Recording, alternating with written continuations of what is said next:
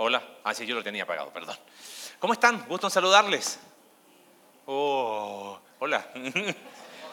bueno, gusto en verles. Fin de semana pasado estuve en Toluca. Fue un lindo tiempo ahí apoyando en una iglesia, una actividad sábado y domingo. Eh, pero nada como estar en casa. Se disfruta y se disfruta mucho. Así es que me da gusto volver a verles. Eh, y siempre me anima a ver rostros que nos visitan por primera vez esta es su casa y lo que podamos servirle, estamos para eso. Mi nombre es Marcelo, soy uno de los pastores y junto a Alex queremos ver cómo poder servirles y ser que esta iglesia se pueda transformar en tu espacio para que puedas crecer y encontrar una, una comunidad que te pueda acompañar en ese proceso. Así es que queremos seguir estudiando, estamos estudiando un libro de Mateo y quisiera enfocarte un poquito para que entiendas una porción que es un poquito rara, pero tenme paciencia, ya, ya vamos a llegar. ¿Conocen películas de tipo apocalípticas. ¿Sí conocen películas así? A ver, ¿alguna que se venga a la mente? ¿Ah? ¿Cuál? ¿Cuál? Es Armagedón. Esa está vieja, ¿no? Mira, a ver, esa, ¿no? ¿Quién no lloró viendo cuando Bruce Willis y se murió? Si, no, si pensabas esta tarde ver Armagedón, perdón, ya te spoileé la película, ¿no? Pero las las películas apocalípticas, bueno, otra muy conocida fue Día de la Independencia, ¿no?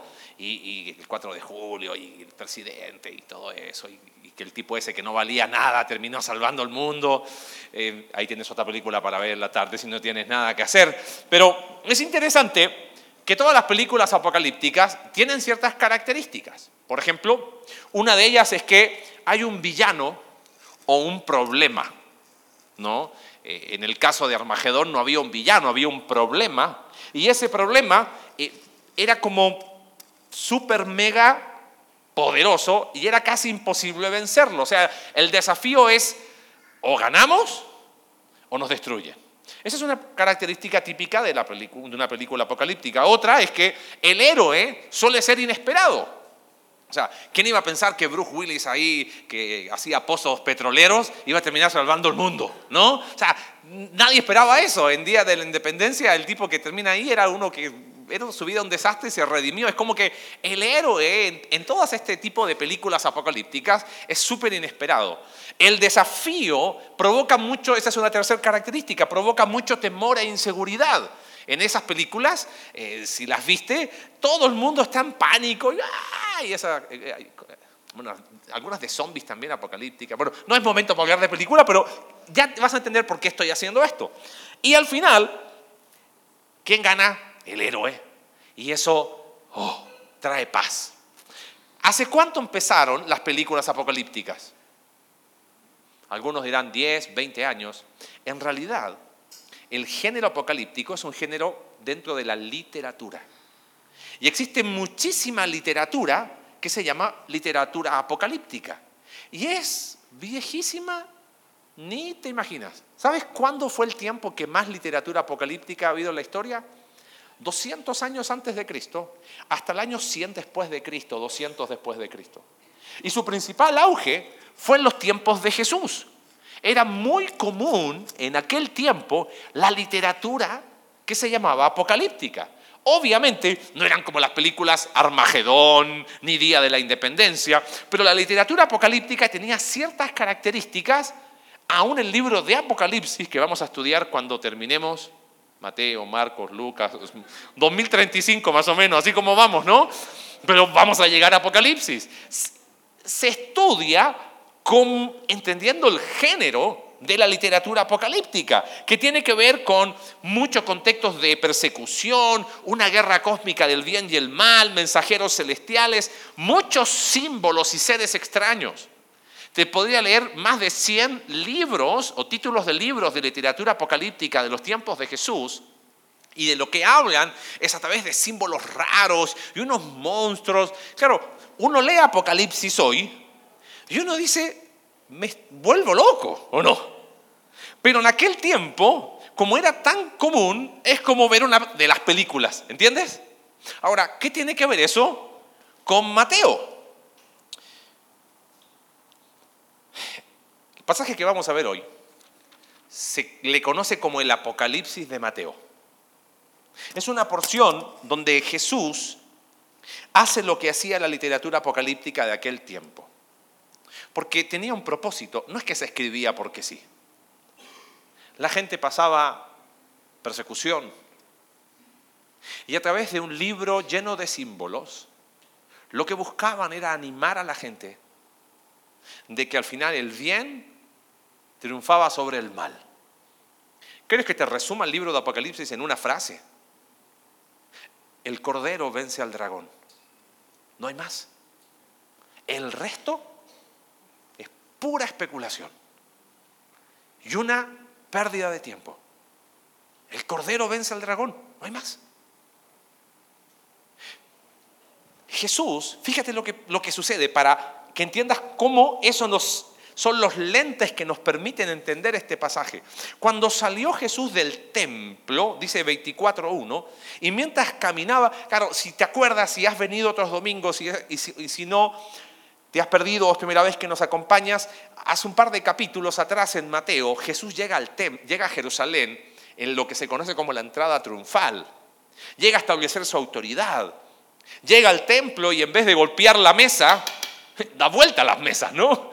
Y, todos lo veían como enemigo, los herodianos, los fariseos, los saduceos, ¿te acuerdas cuando hablamos de las preguntas? Y el domingo pasado, qué mensaje, ¿no? Intenso como el solo capítulo 23 de Mateo. Y Jesús dice, ay de ustedes. Y está en el templo y se van.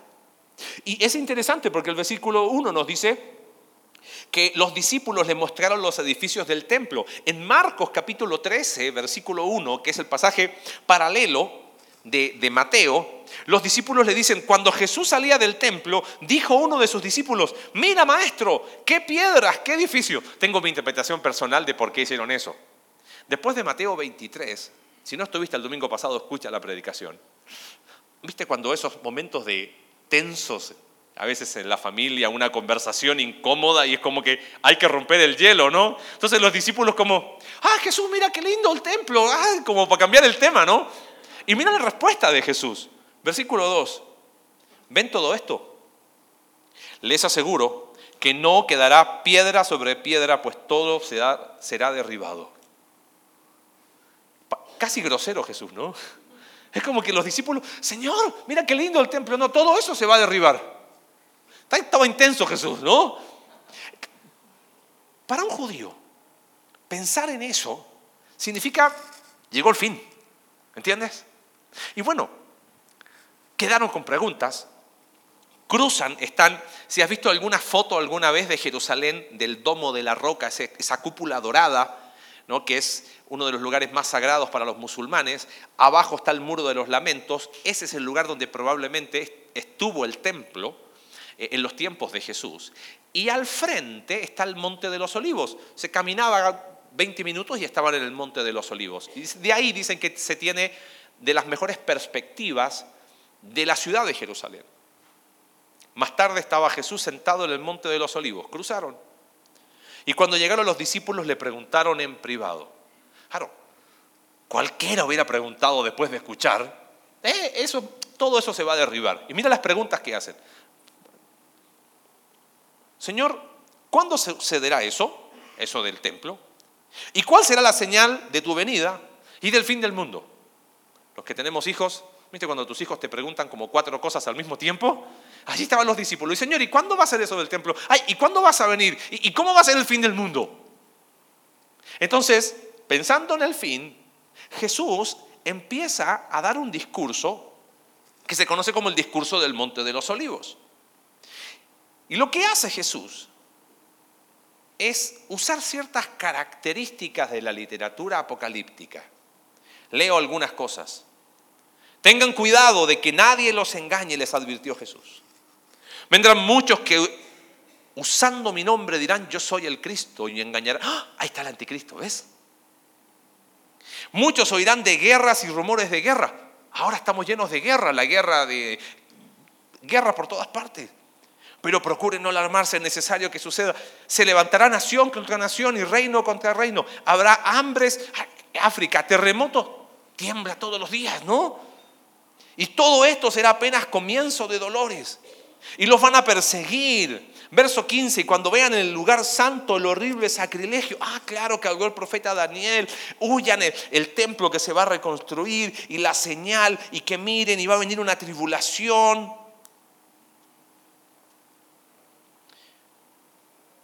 Esta respuesta se conoce como el Apocalipsis de Mateo. Lo interesante es que Jesús hace todo lo contrario a lo que nosotros hacemos con la literatura apocalíptica. Lo que hice recién es lo que no se tiene que hacer. Jesús no les dice a los discípulos, aquí tienen una cronología de los hechos. Jesús no le dice a los discípulos, empiecen a especular. Tampoco les dice, saquen la calculadora. No, no, no, no, no. Jesús está mirando al futuro. Y, como te decía, la literatura apocalíptica se usaba para que personas que estaban pasando dificultad muy profunda no especularan sobre el futuro, sino que confiaran en que al final de la historia el Cordero vence a quién? Entonces Jesús, ¿ustedes quieren saber de cuándo se va a destruir el templo? ¿Y cuándo va a ser la señal de mi venida? ¿Y cuándo va a ser el fin del mundo? Entonces Jesús, lejos de dar cosas para que especulen, cambia el enfoque. Porque claro, el rey llegó, inauguró su reino, pero él dijo, el ya todavía no. Vengo, pero me voy y voy a volver. Desde que Jesús ascendió, el tiempo en el que Jesús volverá puede ser hoy. ¿Estás de acuerdo con eso? No, primero tiene que levantarse el anticristo. No, primero Israel tiene... Y empiezan a hacer especulaciones. Déjame resumirte en un concepto lo que vamos a ver hoy. Ante un pasaje como este, podemos perdernos en la especulación. Mira, a mí me pone muy triste. El pastor más famoso de México, lo único que habla es hablar de especulación. En serio. Y lo digo con todo respeto. Y ahí vamos todos, como borreguitos, escuchando los videos de la especulación, de cuándo va a venir el anticristo y los diez. Todavía me acuerdo, no tengo muchos años, pero cuando por primera vez se juntaron diez países en Europa, ahí está, se unieron. Va a venir Cristo. No, porque la marca del 666 las código de barras, viste que tiene tres barritas que no tienen números. ¿Sabías eso? Van a ver hoy día todo eso en el supermercado, van a ver. ¿Sabes las predicaciones que vi y escuché? Ahí está el 666. Porque por eso no está el número, pero esas tres están ahí. No, que el chip ahora transdérmico ya está en tal lugar. Entonces, Cristo, puras especulaciones. Que no sirven de nada. No, porque el y, y hacen dinero especulando. Perdón que lo diga así. No sirve de nada. ¿Sabes por qué? Porque el corazón del mensaje de Jesús y la literatura apocalíptica no nos fue dada para especulación. Podemos resumirlo en un concepto. Más fidelidad, menos especulación. ¿Lo repetimos? Más fidelidad, menos especulación. Si lo pudiésemos describir un poquito más largo, la manera de prepararte para el retorno del rey. ¿Crees que Jesús va a volver? Eso es lo que le están preguntando. ¿Crees que Él va a volver? No es a través de especulaciones. Pierdes tu tiempo especulando en el libro de Apocalipsis. En serio. Cuando veamos el libro de Apocalipsis, el 2035, te vas a desilusionar porque vas a decir, ¿en serio? ¿Eso es todo? ¿El cordero vence al dragón? ¿Y qué más quieres? Apocalipsis significa literalmente correr el velo. Entonces Jesús dice así, ¿quieren saber el final de la historia? Yo vencí. Vencí la muerte. Resucité y ascendí. Y voy a volver. Y el día que vuelva, todo el mal que has visto. Apocalipsis capítulo 22. Voy a enjugar las, todas lágrimas de los ojos de ellos. Y ya no habrá más muerte. Ni más llanto, ni más dolor. El Cordero vence a quién? Y el anticristo ya habrá nacido. O sea, ¿entiendes? Y las naciones, y el euro será porque, miren, en serio, ¿viste que hablaba de terremotos? soy chileno. En Chile tiembla todos los días. cuando te digo todos los días, es, los extranjeros que van a vivir allá siempre hacen videos de, chiste porque es como un chileno en un terremoto 7.0 eh, y siguen cenando como si nada todo, porque ya estamos acostumbrados. Todavía recuerdo el 2010 fue el último intenso 8.7. Estuvo y justo estábamos en Chile, recuerdo que estábamos por volvernos a Argentina y se postergó el, vuelo porque la pista, hubo todo un lío ahí. Uy, habrá terremotos, el Señor está cerca. Más fidelidad, menos qué. Pero es que somos chusma, nos encanta la especulación. Y queremos y vamos. ¿Sabes qué hace Jesús?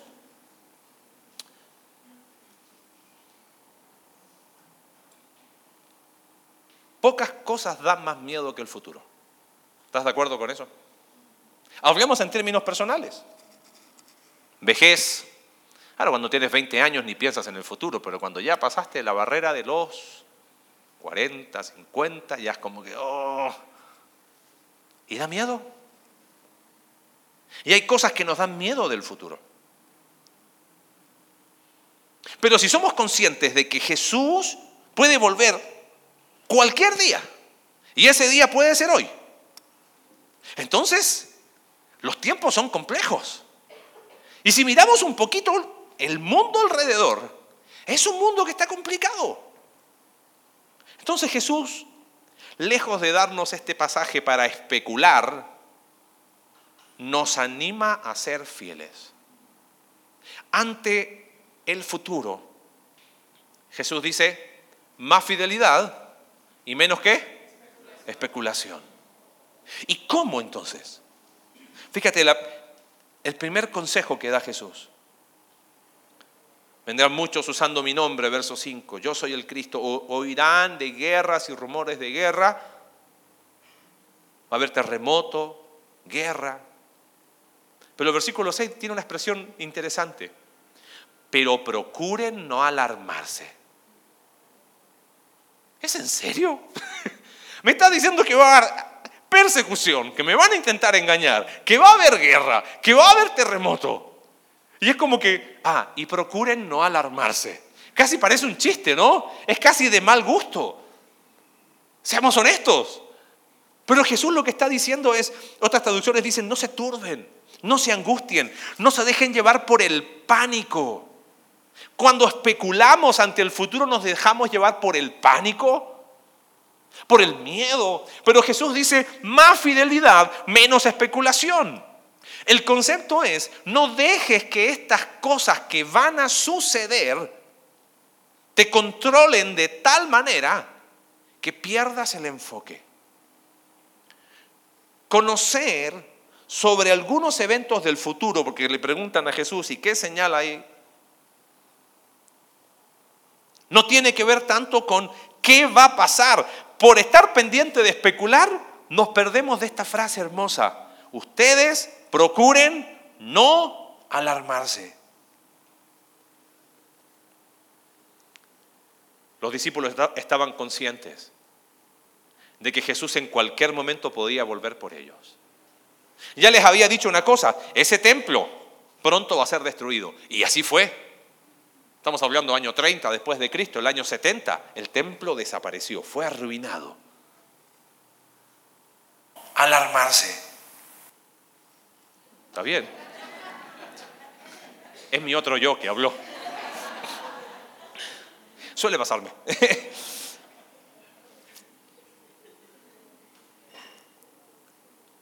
Jesús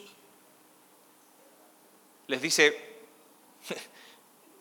para ustedes. Están pasando una tribulación terrible. Y cuando yo regrese, que puede ser cuando? Hoy. Va a estar complicado. Entonces, ah, entonces no va a haber una tribulación, pero va a venir. Entonces empezamos a hacer esquemas que le llaman escatológicos, que la tribulación, no, porque la iglesia va a ser raptada, no, pero no va a ser raptada, algunos se van a quedar, no, pero se van a quedar los que son infieles, no, se van a ir todos, no, la iglesia se queda, ¡ah! ¿Sabes qué viene Jesús? Te dice, echa abajo todos tus esquemas. Lo que yo quiero que tú sepas es que no te alarmes. Procura no alarmarte. No te alarmes. No te alarmes. Confía en mí. ¿Cómo cambia cuando me enfoco en lo que es prioritario? No te alarmes. Ahora te hago una pregunta. ¿Conoces personas que se alarman por todo? Ojo, es, esa sensación, de, mi mamá es así. Yo, por ejemplo, si le escribo, me pasó el otro día, tenía que pedirle un favor, que era una, una tontera, necesitaba un dato de, una información de un tío. Le dije, hola mamá, ¿cómo estás? Oye, eh, ¿te puedo llamar en un ratito? Porque necesito preguntarte algo. ¿Qué pasó? ¿Qué fue? Cindy, los niños, ¿qué fue? ¿Hay algo malo? ¿Pasó?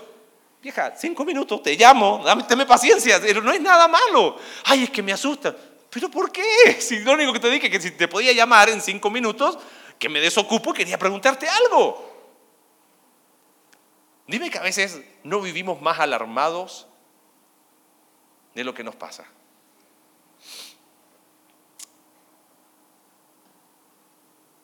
Lo que quería comunicar Jesús es lo mismo que le dijo a sus discípulos, nos dice hoy.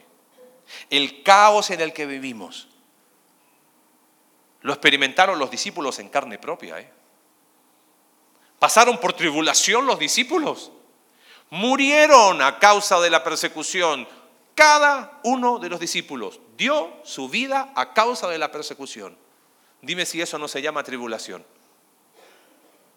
No, pero la tribulación que va a venir son siete, semanas, son siete años y va a empezar más fidelidad, menos qué? Especulación. Perdemos el tiempo especulando. Algunos han llegado a cometer la desfachatez de hasta decir el mes en que Jesús va a volver. Perdón. ¿Tú crees que la Biblia fue dada para eso? ¿Sabes para qué fue dada? Para escuchar, no te alarmes. Confía en mí. No te alarmes. Confía en mí. Tranquilo. El punto es que puedes estar tranquilo porque el Cordero venció al dragón. Oye, pero lo que yo veo alrededor, tranquilo. Mira, yo voy a volver. No te alarmes, no te alarmes. El segundo consejo, para mantenernos fieles, porque más fidelidad, menos especulación, va más adelante. Verso 9.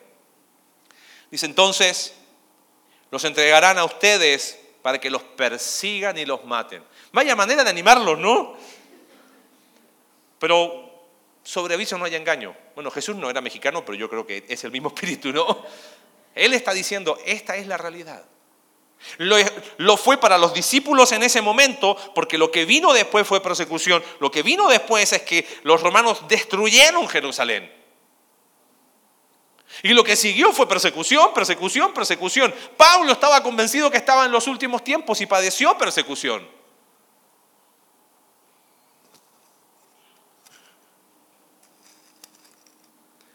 Los odiarán todas las naciones por causa de mi nombre. En aquel tiempo muchos se apartarán de la fe. Unos a otros se traicionarán y se odiarán. Surgirá un gran número de falsos profetas que engañarán a muchos. Habrá tanta maldad que el amor de muchos se enfriará. Pero el que se mantenga firme hasta el fin será salvo. Y este Evangelio del Reino se predicará en todo el mundo como testimonio a todas las naciones. Y entonces vendrá el fin. Si hay versículos mal interpretados en el libro de Mateo, son esos últimos tres que te leí. Jesús sigue advirtiendo. Le preguntaron, ¿y cuándo va a suceder esto? Pronto, en 40 años, Jerusalén va a ser arrasada. ¿Y, qué señal habrá de tu venida? Aquí está. ¿Y cuándo puede venir Él? Hoy. ¿Y, las señales? ¿En serio? ¿Necesitas señales para que Él venga? Yo creo que en el fondo no creemos que Él va a volver.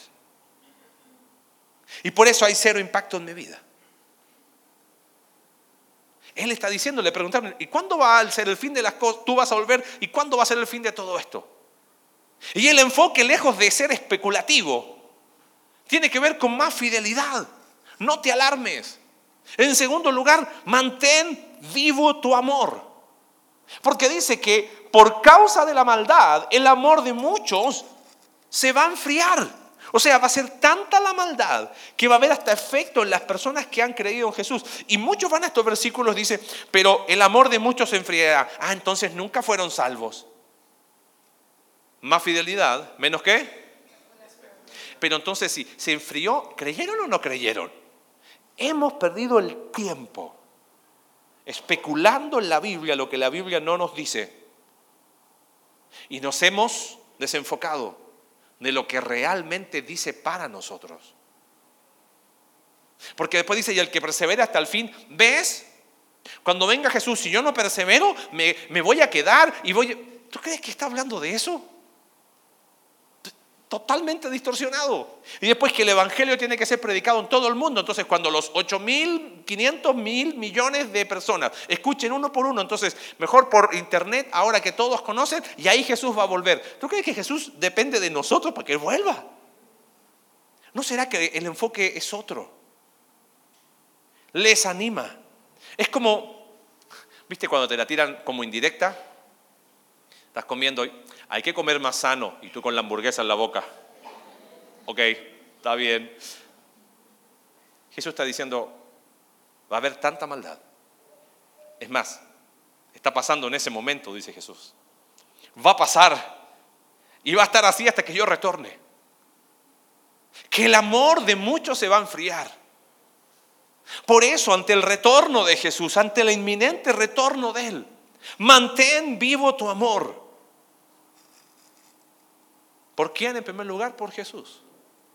Por eso, cuando yo tengo mi, mi, amor vivo por Jesús, mi fe es una fe leal.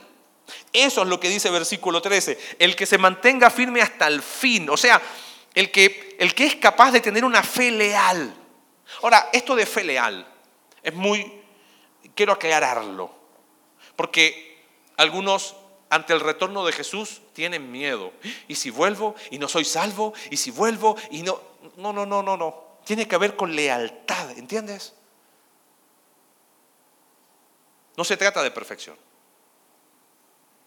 Lealtad tampoco tiene que ver con dudas. ¿Has tenido dudas sobre Jesús? Yo sí, muchas. ¿Has dudado alguna vez ante situaciones difíciles? Tomás dudó. Bueno, pero yo he pecado muchas veces. Yo también. Pedro también. Y fracasó rotundamente. Pero en lo profundo, lo que nunca estuvo en tela de juicio en esos hombres, ¿qué fue? Su lealtad. Tal es así que Pedro dice la historia que murió boca abajo, crucificado. Eso es lealtad. Cuando mantengo vivo mi amor por Jesús, vivo una fe leal anhelo y lo único que quiero es estar con Jesús. A mí me encantan las crónicas de Narnia, las leí mucho antes de que existieran las películas. Entonces, cuando surgieron las películas, fue lindo de ver, ah, yo me lo había imaginado de otra manera, pero, pero me encanta. Y un personaje que me, me gusta mucho es Lucy. No sé si la has visto alguna vez, es la más chiquitita. Ella siempre busca estar con Aslan. No necesita otra cosa. Eso es, mantén vivo el amor. ¿Tú crees que lo que está haciendo Jesús es darnos las claves de la interpretación del Apocalipsis? ¿Qué me importa? Mantén vivo tu amor por Él. Lo estoy esperando. Él va a volver. ¿Arde tu corazón por eso? Eso es lo que nos está diciendo Jesús. ¿Quieren saber sobre el futuro? Miren, le voy a, voy a usar la literatura apocalíptica, pero en lo profundo. No te alarmes, confía en mí. Pero mantén vivo tu amor, no solo por mí, sino por las personas. Eso tiene que ver con que el Evangelio del Reino será predicado. Pablo creía firmemente que estaba en los últimos tiempos. Y él se propuso ir a lo más desconocido, al lugar más lejos conocido de aquel tiempo. Porque dijo, si Él va a volver, yo quiero llegar a todos con el Evangelio. ¿Sabes qué lo motivaba? 2 Corintios capítulo 5, verso 14. El amor de Cristo nos obliga. ¡Wow! Que si estamos convencidos de algo, que si uno murió por todos, todos morimos, y el que murió por todos nos manda, nos desafía algo. Que los que vivimos, los que hemos creído en Jesús, ya no vivamos para nosotros, sino para aquel que murió y resucitó por nosotros. Este es Jesús. Entonces dice el verso 16, mi perspectiva cambia totalmente. Y el verso 17 dice, ahora que estoy en Cristo, soy una nueva creación, experimento el proceso de transformación. Lo pasado queda atrás. No como borrón y cuenta nueva, aquí no ha pasado nada. Ya no me controla. Soy una nueva criatura. El proceso de transformación, Cristo lo empezó. Entonces Pablo dice, todo eso proviene de Dios y hay algo que ha puesto Dios en mi corazón. Quiero comunicar a ustedes un mensaje que se llama el mensaje de la reconciliación, que Dios estaba en Cristo reconciliando consigo al mundo. ¿Puede haber palabras más lindas que esas? Que Dios estaba en Cristo reconciliando a ti, a ti y a mí. Y por medio de la fe tú puedes hoy reconciliarte con Dios. Ese es el Evangelio. Si lo creíste, bueno, mantén vivo ese amor. Y ahora empieza a comunicarlo a otros. Eso es lo que hizo Pablo. ¿Te das cuenta? De eso se trata mirar hacia el futuro, de mantener vivo el amor por Jesús y por el prójimo.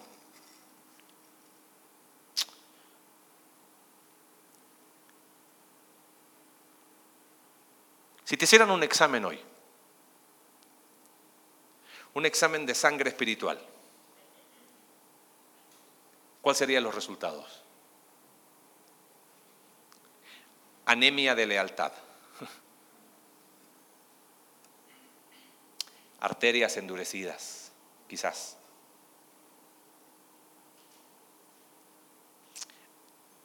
Están bajo los niveles de amor. Si amo al que va a volver, voy a tener una fe leal. Y si le amo a él, voy a amar al prójimo. Dios el año pasado me tiene inquieto, incómodo respecto a la oportunidad de ser de bendición en la casa hogar. Y he entendido algo en estos últimos días. Ayer estuve ahí y otra vez cargué mis pilas.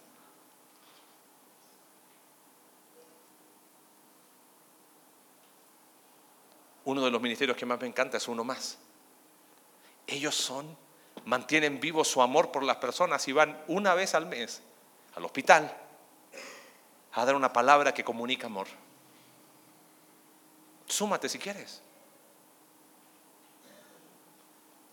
Han habido grupos que han visitado asilos, el asilo acá del pueblito. Eso es comunicar amor. Dios nos está abriendo las puertas para ir a la cárcel de mujeres, a comunicar amor. En tu círculo, comunica amor. Los niños de ese lugar. Lo único que han escuchado es que el amor no existe. ¿Entiendes? ¿Y quién les va a mostrar amor? Eso es mantener vivo el amor. Si te llegara un mensaje esta mañana, más tarde, y te invitan a desayunar mañana en la mañana, la invitación es de Jesús. Antes de ascender el invitó a los discípulos a desayunar, ¿sabías? Ese relato está en Juan capítulo 21. ¿Alguien se acuerda? ¿Qué preguntó Jesús? Se lo preguntó a Pedro. No le preguntó cuánto sabía, cuánto conocía. Le preguntó una sola cosa. ¿Me amas? ¿Crees que Jesús va a volver? Mantén vivo tu amor. Tu amor hacia Jesús y tu amor al prójimo. Y gentileza empieza por casa. Ser una comunidad que entre nosotros nos amamos. A mí me encanta pensar, pensar que hace 15 años ni nos conocíamos. Hace 10 años, ¿cuándo? Y, y empezamos a desarrollar relaciones y hoy qué lindo verte. Pero yo no voy a un grupo conexión, vengo a la iglesia, me voy. Empieza, empieza a amar a las personas que están al lado tuyo, conócelas. Porque cuando el vaso está lleno de amor, se rebalsa, ¿entiendes? Se extiende.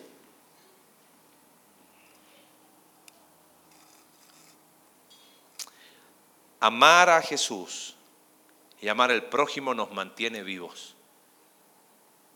¿Estás vivo? Por dentro te pregunto. ¿eh? Eso está haciendo Jesús aquí en su Apocalipsis, en Mateo, ¿entiendes? Más fidelidad, menos qué? Más fidelidad. ¿Y cómo? No te alarmes. En segundo lugar, mantén tu corazón, ese amor. Mantén vivo tu amor. Sigue el, el, pasaje y empieza Jesús y lo que se viene es peor. Va a venir persecución, no saben qué va a suceder y, va a ser terrible. Verso 26. Por eso si les dicen, miren que está en el desierto, no salgan, miren que está en la casa, no lo crean, porque así como el relámpago que sale del oriente se ve hasta el occidente, así será la venida del Hijo del Hombre.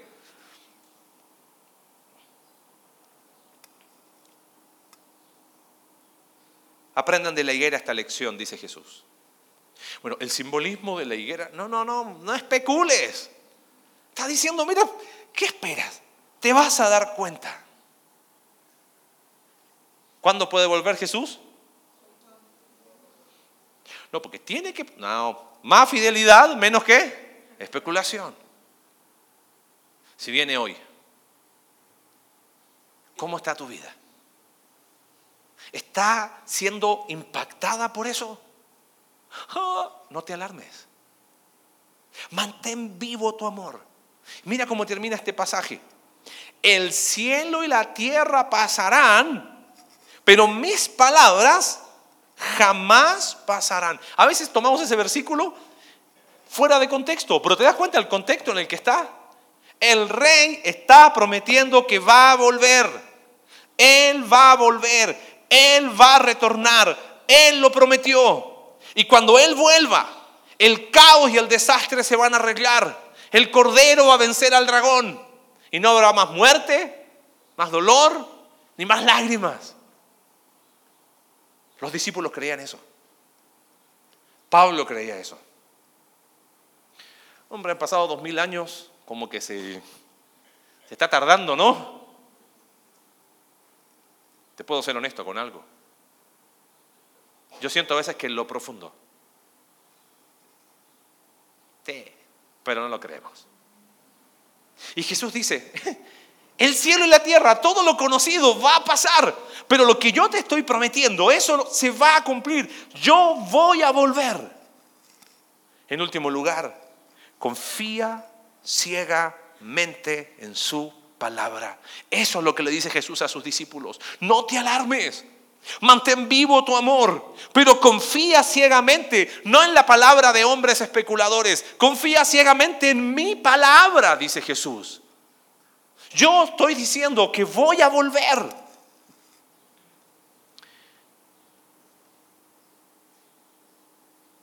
Confiar es complicado. ¿Sí o no? Confiar habiendo terremotos, guerras y esto. Y mira, dice, como en los días de Noé, que ni les importaba nada a Dios. Verso 42, por tanto, manténgase despiertos. O sea, tiene que tener un impacto en tu vida. Verso 44, por eso también deben estar preparados, pero preparados no en el sentido de ah, perfecto, porque no lo somos, pero no alarmados. Porque el Cordero venció al dragón. Con un corazón y un amor encendido por Jesús. Con esa esperanza que Él te estaba esperando. Pocas cosas son más incómodas que llegar a un lugar donde se supone que te habían invitado y no te estaban esperando. ¿Sí, no? ¿Te ha pasado? Suelo ser bastante puntual. La historia es cortita. Yo me jactaba de mi impuntualidad. Así de necio era. Hasta que un día, a la fuerza, aprendí el valor de la puntualidad. Y me ha pasado más de alguna vez de llegar a un lugar a la hora y como que, ah, llegaste. Es incómodo. Él prometió que va a volver. Y él dice, confía ciegamente en mi palabra. Confía. Confiar es complejo. Más confiar ciegamente. ¿Conoces personas que viven desconfiando? ¿Sí? Seamos más honestos. Todos desconfiamos. Hasta la sabiduría popular nos dice, ¿no? Duda, desconfía hasta de tu propia. Sí, claro. Hay que estar. Mira cómo somos de desconfiados. Si vas a comprar algo y está muy barato, desconfías. Oye, te vendo este celular, ¿alguien conocido? ¿Sí? ¿Cuánto? Algo tiene. No puede ser tan barato. Si es gratis, desconfía, debe ser malo.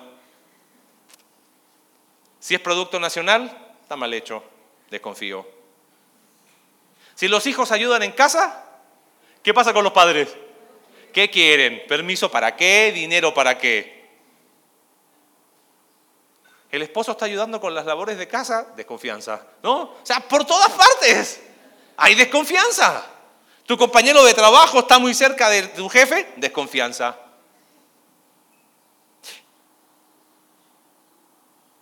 Somos tan desconfiados que yo estoy convencido de que esa desconfianza se ha trasladado al mundo espiritual y no confío en que Él va a volver. No confío no solamente en que Él va a volver, no confío en su palabra. No, Marce, yo confío en la palabra de Dios. ¿Te animas a un autoexamen? ¿Rápido? Ok, vamos a la primera. Resolver tus asuntos pendientes es una prioridad en mi vida. Otra vez con el temita. ¿Eso es lo que nos enseña la palabra de Dios o no? ¿Es verdadero para ti? No, pero es que en mi caso, ¿ves que no confías? Es que tú no sabes, ¿ves que desconfiamos? Una más. Perdonar a quien me ha ofendido es lo mejor que puedo hacer. Ah, no, es que tú no sabes lo que yo viví. Vivo ofendiendo personas, en serio. Generalmente la forma que más ofendo a personas es que soy malísimo para contestar mensajes. Ayer tuve una experiencia, la voy a contar, cortita.